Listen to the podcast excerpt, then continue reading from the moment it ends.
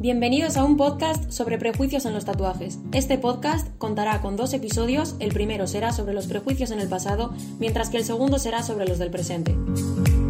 Somos Leire Pinto e Ike Ramos y en este episodio hablaremos sobre la impresión que causaban los tatuajes tiempo atrás.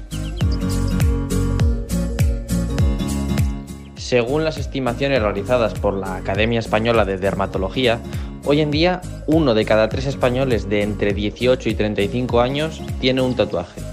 Sin embargo, antiguamente los tatuajes estaban asociados a carcelarios y tenían una connotación negativa de personas delincuentes, drogodependientes o problemáticas.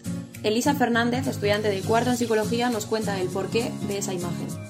Supongo que esa imagen viene por los sesgos perceptivos, que al final eh, cuando conoces a una persona que lleva un tatuaje y que ha estado en, la cárcel o lo que sea, eh, lo generalizas a, una población en general cuando no tiene nada que ver.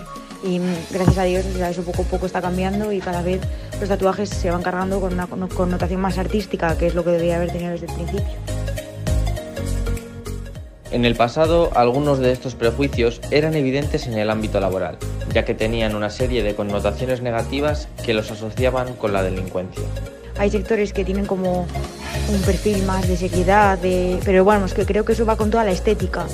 Al final no solo por el hecho de tatuaje, sino porque es una estética en general que lo engloba a ese tipo de trabajos o oficios. Pero actualmente, aunque ya no son tan fuertes, siguen existiendo en algunos trabajos, sobre todo los que son de cara al público. Sin embargo, aunque el tatuaje ya se estaba desarrollando a lo largo del siglo XX, fue en los años 90 y principios de los 2000 cuando se popularizó con la aparición de iconos que los llevaban como Bimba Bosé aquí en España o David Beckham. Andrea Pedraja y Jonathan Ramos nos lo contarán en el siguiente episodio.